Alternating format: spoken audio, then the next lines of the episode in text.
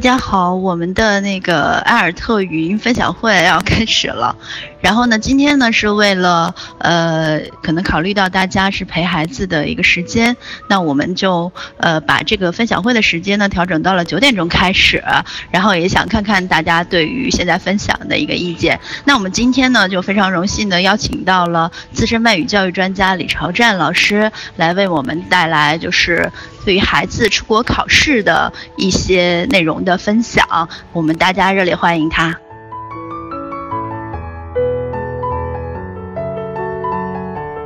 呃，今天我们讲一下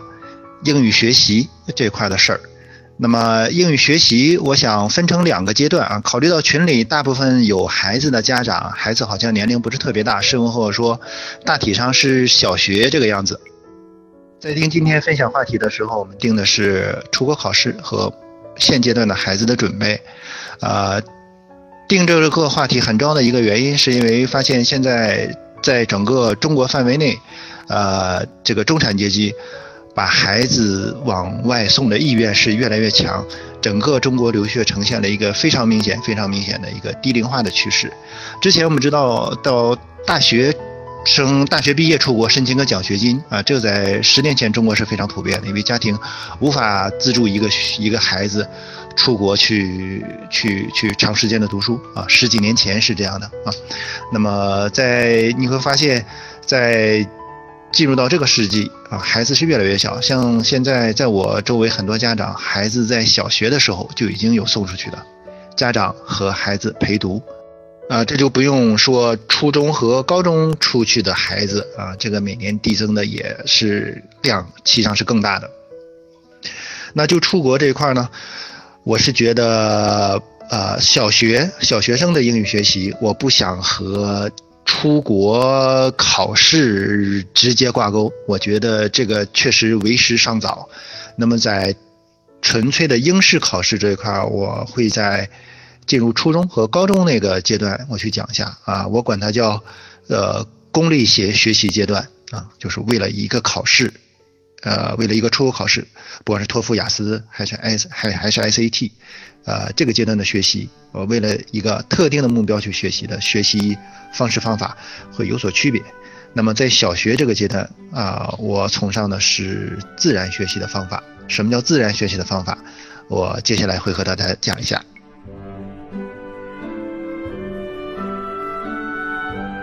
啊，自然式的学习方法，我给大家解释。我想举一个例子，在十几年前。呃，中国有一个有一本书特别有名，叫《逆向式英语学习法》。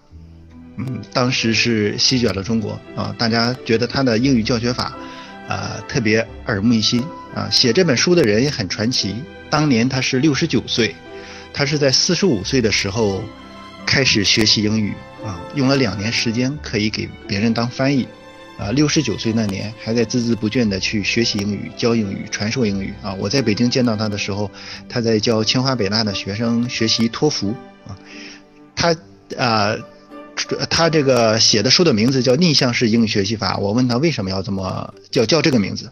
他说有两个原因。第一个原因呢，是因为学习英语是逆水行舟，不进则退。第二个，我觉得是更为重要的。他说正常的英语学习。应该是从听开始的，而中国人给他学反了。他说我这个逆，不是真正真正的反过来，而是把中国人学习英语的方式给正过来。它叫逆向式英语学习。简单的说，就是学习英语应该从听入手，而后去说，而后读写，最后才是语法。中国人学习英语恰恰反了，上来就是，呃，学语法背单词。听说放在后面，啊，呃，正常的一个人的正常的一个，一个一个一个正常人的他的学习语言的过程，咱们不需要说外语，学习母语的时候，实际上正常的也是从听开始，对吧？啊，孩子很小的时候叫他爸爸妈妈，不断的和他重复，不断重复，他听到了，首先是他耳朵可以识别这个音，之后他具备了模仿的功能，他会叫爸爸叫妈妈，这是说的阶段。当他积在他积累了大量说的能力、说的词汇之后，这时候他可以进入学校，他可以进行抽象的英语，呃，抽象的语言学习啊，就是识别汉字，啊，识别汉字。当具备了汉字的呃这个阅读能力之后，再把这种阅读能力去用自己的方式表达出来写啊。为了让写更有条理、更有逻辑性，我们学习了语法，这是正常的一个一个这是正常的一个学习语言的逻辑和路径，而中国人恰恰给他学反了。那我刚才和大家所讲的，就是自然学习的方法。我觉得这种方法，才是我们家长应该了解、应该推崇、应该让孩子去贯彻的学习方法，因为它是真正让孩子学会掌握一门语言的不二法门。如果在这个阶段，就是通过各种什么语语法学习班儿。呃，背单词、新概念，我觉得这完全是，完全是错误的路径啊。那么，呃，包括跟着小学的班主任这英语课去去到老师家里面去补学校的那有限的课程，我觉得这都是浪费孩子的时间。呃，自然学习法呢，阐述起来可能更多，但我想。我们可以和我我在有限的时间里，我和大家讲一些，呃，可以迅速用到孩子教学呃的一些学习方法指导的一些具体的手段。这个我觉得可能更有现实意义啊。我要说三点，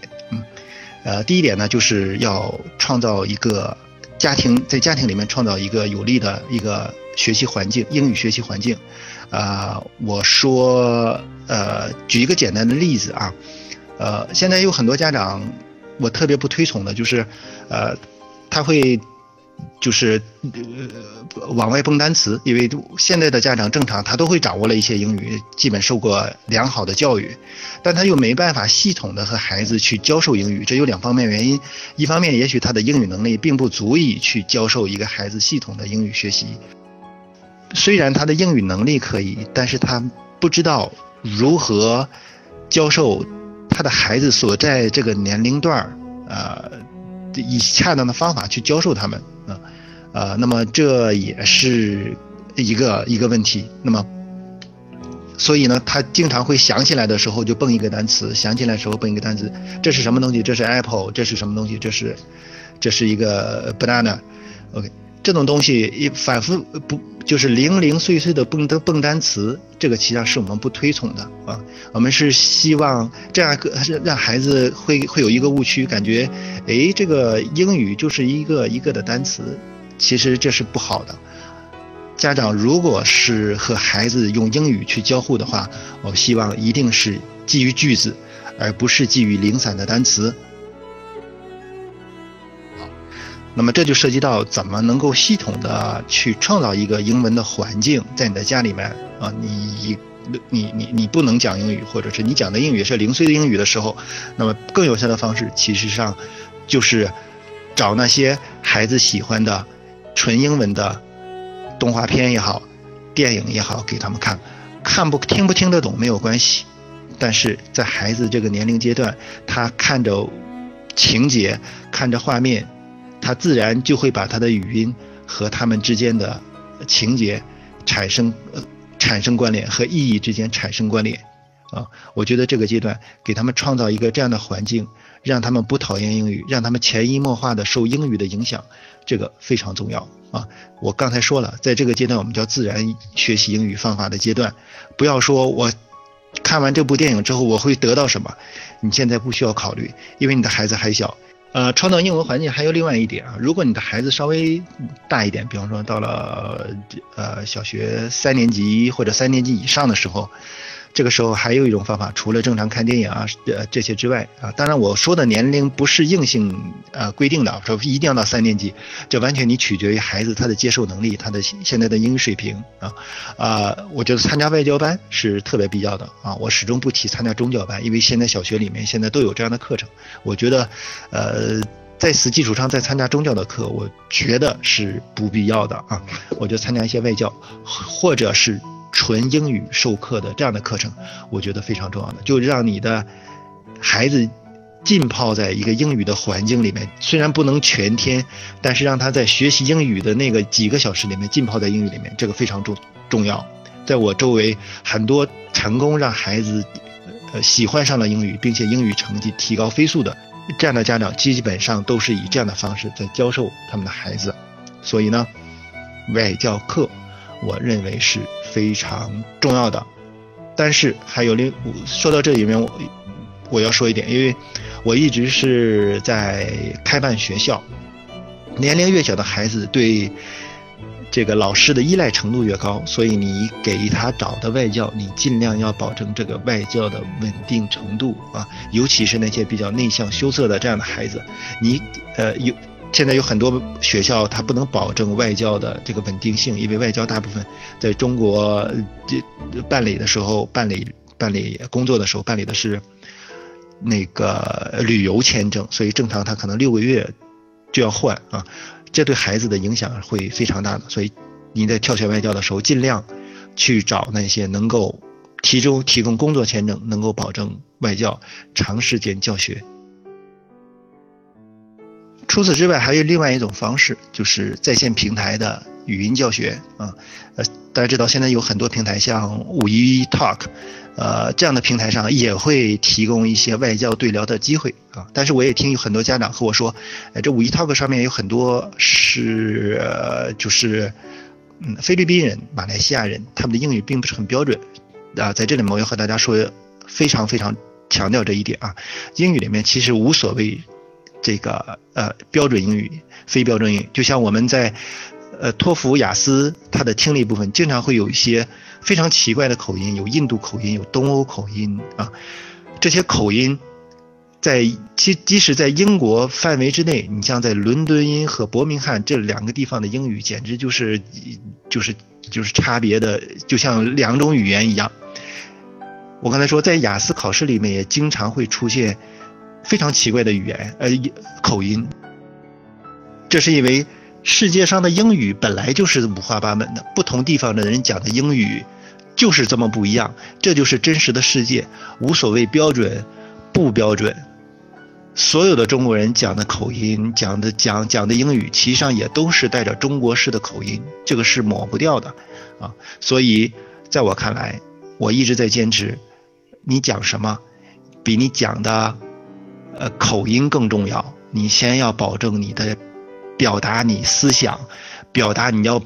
传达的内容的这个能力，其次其次才是口音，口音真的不那么重要，啊，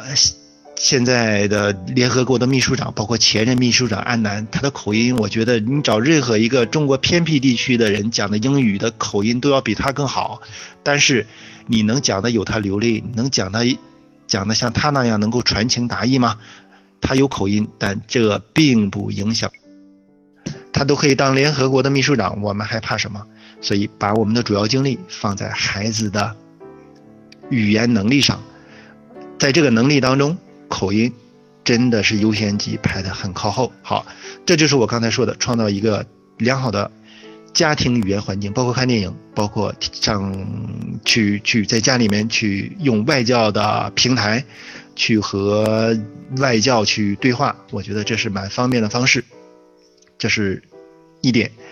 第二点呢，我觉得有家庭的条件，还是应该领孩子到利用假期到国外去。我有一个很好的朋友，他一到假期的时候，一定会领他的女儿去不同的英语国家去历练一下啊。我刚才说的历练，而不是说过去只是学习。呃，原因呢是，他带女儿出去的时候，到车站甚至找卫生间的时候，都让他女儿去走在前面。让他的女儿去负责沟通，我觉得这不只是一个锻炼他独立性的问题，这其实上也是在变相的锻炼他的语言。当一个孩子在异国他乡可以用语言，用用英语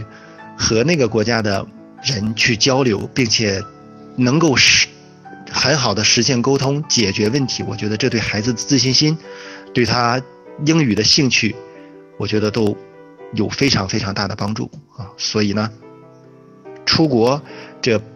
只是一个手段。你在国外具体怎么让孩子充分利用出国的机会，去锻炼语言，去锻炼自己独立使用语语言去解决问题的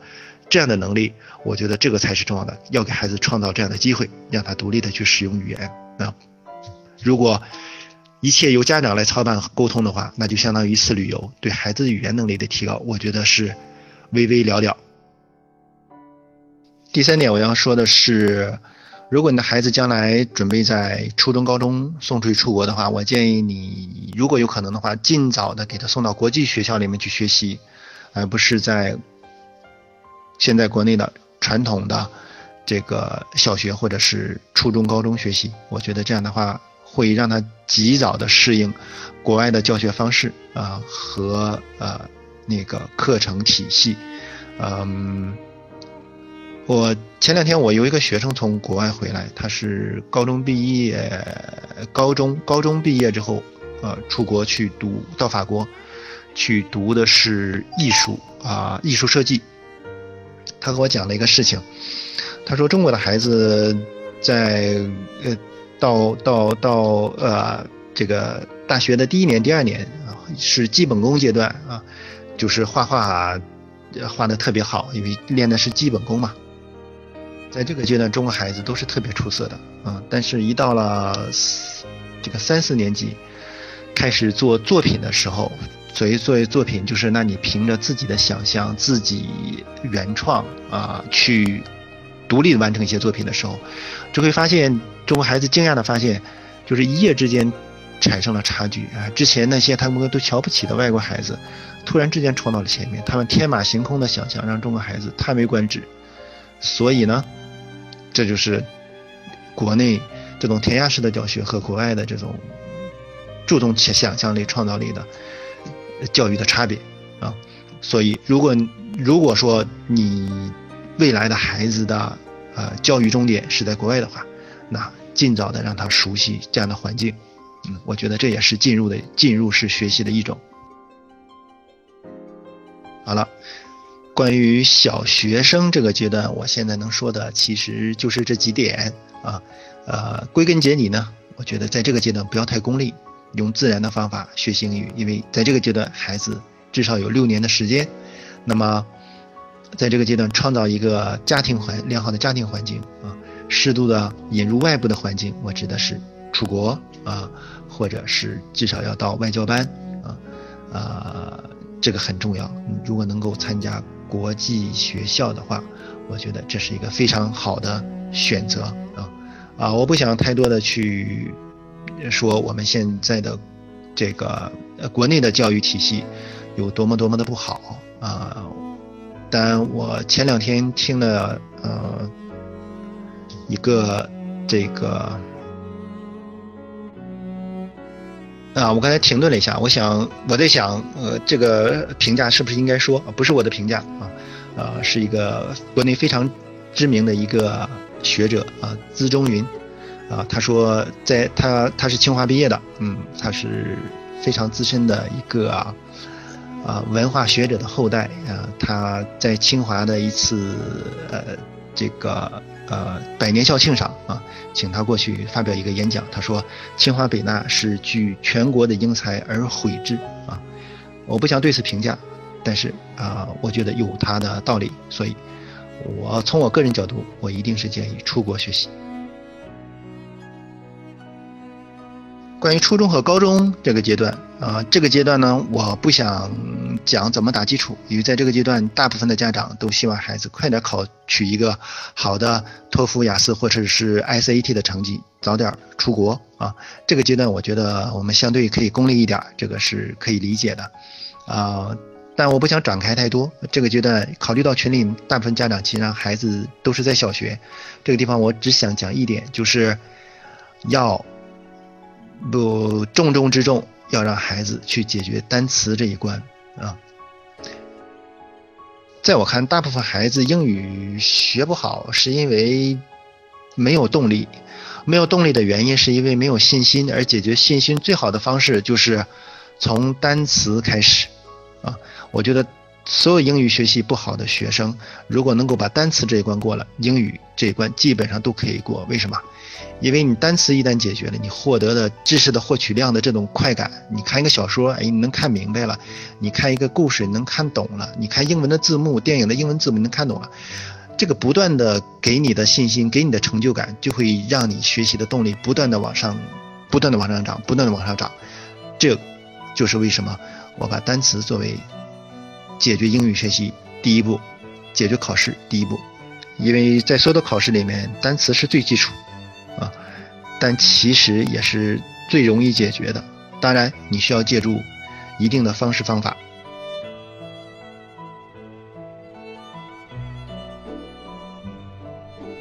接下来我用两三分钟时间说一下背单词的方式方法。我们以前在背 GRE 单词的时候，一天能背几百个单词啊，没有一定的方法，这个是不可能的。嗯，背单词呢，我一般主张每天不要一个时间段把想把这些单词背完，一天用两到三个时时间段来背。呃，这在我的雅思课上，我让很多孩子去尝试，我觉得效果还是非常优异的。如果你今天能用三个小时来背单词的话，我建议早中晚，至少是早晚两个时间段。啊，在学背单词的时候要不断不断不断的重复，这个大家都应该知道。所以早晨背的单词，晚上一定要背，晚上一定要先复习早晨那个，再背新单词。第二天要复习头一天那个，再背第二天的。第三天要背头两天的。始终你要在每天背新单词之前，你要复习一下。头四五天背过的单词，呃，麻省理工呢有个叫艾宾浩斯的一个教授，他发明了一个叫艾宾浩斯记忆曲线，就是一个人呢在一周之内的遗忘率是最高的。那过了六七天之后，你会发现一个人还会忘掉之前学过的东西，但是他的遗忘比率是非常非常低的。也就是说，在一周之内，一个人就度过了他的遗忘高峰。因此，你在一周之内要不断不断的复习。你这前几天学到过的东西，这样你就度过了那个遗忘的高峰，也就有了更高的保留率，也就有了更多的 retention rate。所以呢，要学背单词，要复习，要及时复习，及时复习。在我看来，七天有点太多，四五天你正常是要保证的。在每天背新单词的时候，要先要先复习一下头四五天背过的单词。呃，第二点我要说的是，在背单词的时候，在短时间之内突破单词的时候，切记一定不要，就是长时间的看着英语，看着汉语，看着英语，看着汉语啊。我让我所有的学生在背单词的时候，一定是只看一面儿啊。什么意思呢？呃，正常的英语词汇手册上面都是一边是英语，一边是汉语，对不对啊？所以呢。简单的把这个英语和汉语意思对照之后，从第一个到第十个全部看完，快速的看完之后啊，我主张一个单词上停留的时间不要超过一分钟，超过一分钟一定是在走神了。你就想一个汉语，一个英语，一个汉语，你怎么会需要几几十几几分钟的时间去去呃去去去让它之间产生关联呢？时间一长，一定是在走神。所以背单词，我觉得最大的挑战不是单词有多难，而是你在走神，你在和你的走神做做斗争。因此，迅速的把十个单词过完一遍之后，直接接上汉语，看着英语想汉语。呃，实在想不起来没有关系，还要继续想，因为你在想的时候，你的大脑才是才是转的，你的记忆力才是活跃的。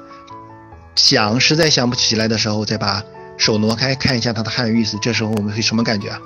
恍然大悟，对不对？事实证明，人们恍然大悟一次，这个时候的记忆效率是平时的十倍。所以，轻易不要去看汉语，看它的意思，而是要让调动自己的大脑细胞，去不断的回忆，不断的回忆啊。好，这叫就是要这上汉语看英语。那接下来呢？第二遍结束之，第二个流程结束之后，第三步是这上英语看汉语，看到汉语想一下英语的意思是什么，就是不断的换着方式的让你的大脑不断的去转。那么英语单词背诵这一块，我说了两点啊。第一点呢是每天定量，快速复习，保证一周之内学过的东西，呃背过的单词要快速得到复习，这是第一点。第二点呢，在背单词的时候，一定要造成信息不对称。所谓的信息不对称，就不要同时看着英语说汉语，看着汉语说英语，同时看到双方的两方的信息，你要。看着英语看不到汉语看到汉语的时候看不到英语这时候你的记忆效率才是高的。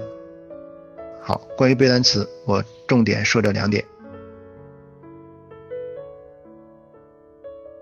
好今天关于英语学习方法的分享就到这里谢谢大家。